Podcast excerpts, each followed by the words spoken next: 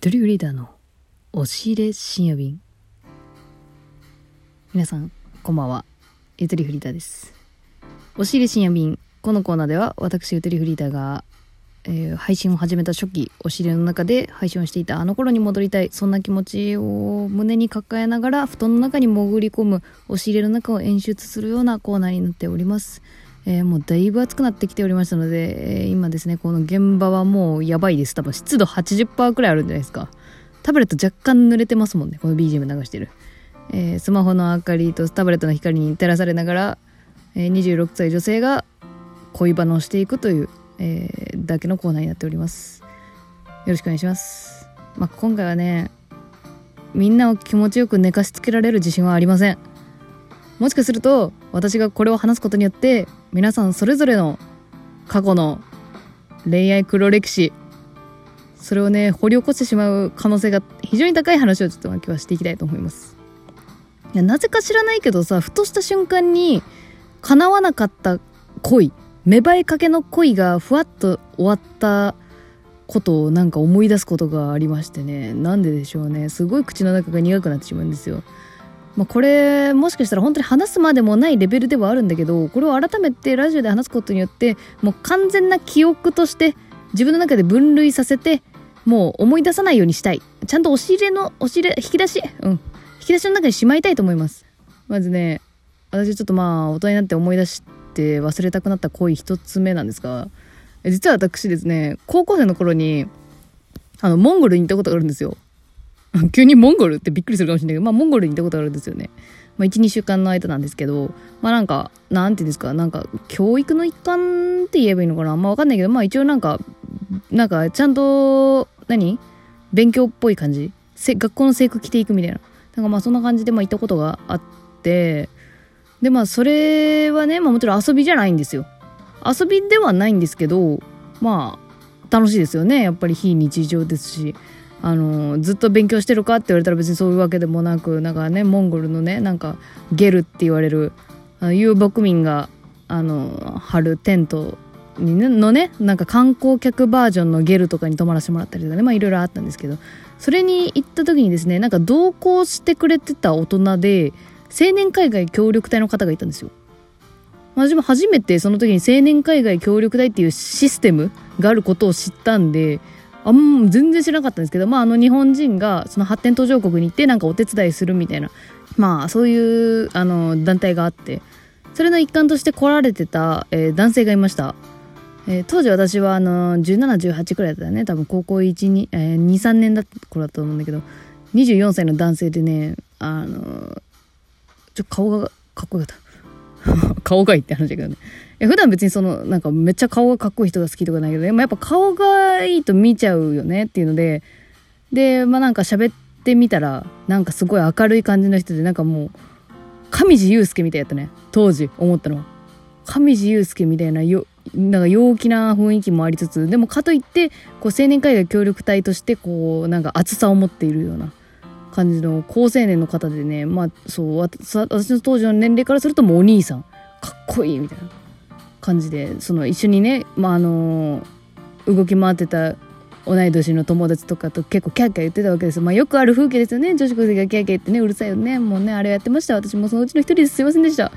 まあそれでちょっとまあ、ちやほやさせていただいてまして、影からね。まあたまに話しかけに行くけど、みたいな一生懸命。ね、うわーよくある風景。ちょっとあんた行きなよ。つって、いややめてやめて、押すな、押すなやめてやめてやめて。あ、あの、血液型何型ですか？みたいなの、まあそんな感じ。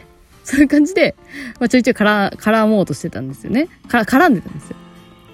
ほんで、あの、まあ、モンゴルで滞在してる時に、まあ、とあるイベントというか、まあ、息抜きイベントとして、なんか星空を眺めようみたいな時間があったんですよ。この、この1時間の間は、このモンゴルの砂漠にみんなで寝そべって、空を見上げてみませんかみたいな、そういう青春タイムが、あの、設けられてですね。私はもう友達と一緒にゴロンってするんやけども、その向こう側の方でね、この上地と上地にまつわる、その女子生徒たちがたくさんわっていてさ、うわーやっぱ人気やなーみたいな感じでね、遠くからね、友達と言ってて見てたんだけど、私らもちょっと行ってみようよ、みたいな。ちょっと近くに行って。いやでもすごい話よ。もう満天の星空やからね。モンゴルの星空って本当に綺麗なの。で、砂漠だからその、地上の方にも明かりがない分ね、もう星が、星が一番明るいの。でもほんと20分に1、2回くらい流れ星出たりするから、もう簡単に流れ星出ちゃう。っていうぐらいすっごい綺麗なところでみんなで寝そべるっていうね、若い子たちと、あとね、少しの大人みたいな。で、まあ、上地の周りにみんな、あの、寝転がってさ、なんか何話してんのかなと思って行ったらさ、もう一人の女の子がなんかめっちゃ泣いてたのね、なんか。すごい、あの、なんか学級委員タイプの女の子が一人いたんですけど、なんかその子が、ボロボロ泣いてて上地の横で、星空を眺めながら、な、なんやと思って話を聞いてたら、私、父さんとお母さんに、将来の夢反対されてて、みたいな。進路相談してんだよ、そこ。上地は上地でずっとモンゴルにいた人やから、その、学校の先生とかじゃないからね。私らも出会って1日2日くらいの相手なんやけど。まあ、やっぱさすが、女子高生、心開くのスピードが尋常じゃない。すんごい泣いて感動してさ、それで、わーっと思ったんやけど、当時私はね、まだ、あの、今ほど斜め、斜めな考えしてなかったから、うわ、すごい何何と思って、普通に話をうんうんって私もうなずきながらね、聞いてたりとかしてたのよ。その時の上地のセリフがね、今でもちょっと覚えてんだけどさ、24歳の男性ね。まあ今私26歳なんで、ある意味、当時の彼の年上の目線でちょっとまあ見てしまうんですけど、24歳が18歳に放った言葉でね、その、まあ、今はさ、それが一番じゃん、やっぱり。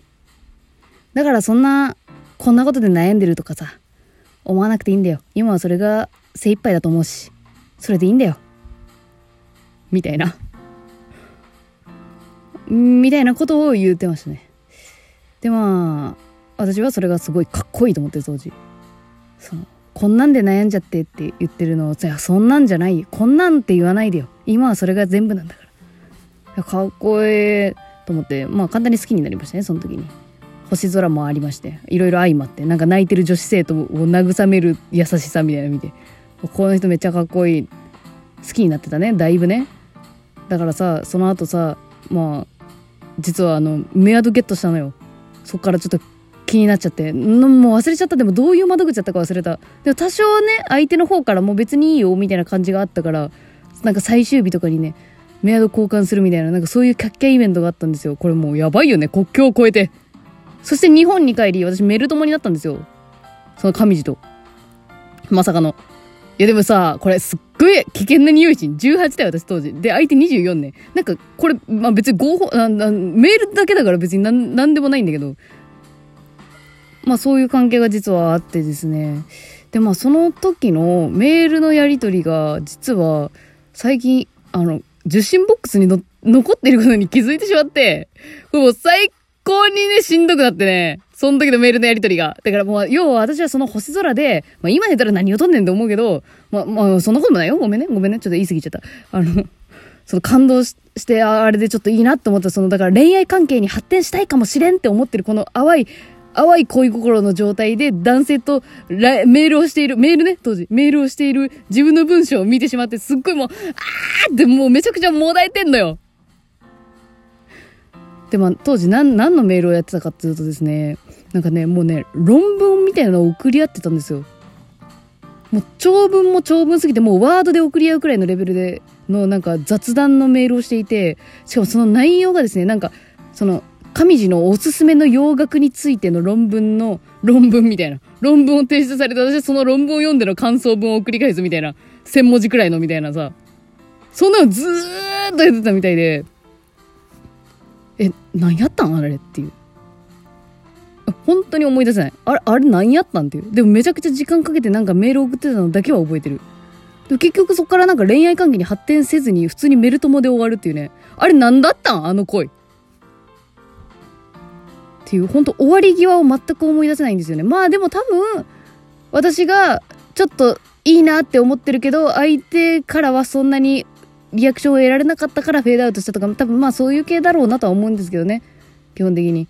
やっぱ相手も年上の男性ですし、ね、まあ未成年っていうのもあるのかもしれないですし、もともと興味がなかったっていうのもあるかもしれないですけれども、なんかそんな感じでなんかあったなあんなんみたいな。そんなレベルです。うん。なんか、あれよな。本当に、なんか出会い方すげえけど、結局終わりなんかメールとかっつってさなんか何の何なんかときめきもないというか。そんな感じの声がありましたね。あのメール文章マジでちょっと気持ち悪かったです自分の。その上地上地ってまあ仮の名前だけど上人みたいなさ。神人あだ名。神人はさあみたいな。書いてて。ちょっとねゲボ吐きそうになりましたね。ちょっと自分に対してもうもう見たくない見たくない。恥ずかしい恥ずかしい。皆さんもそんな黒歴史メール発掘してみてはいかがでしょうか？意外と残ってる。iCloud の威力すごすぎる、えー、私は秒で消しましたね。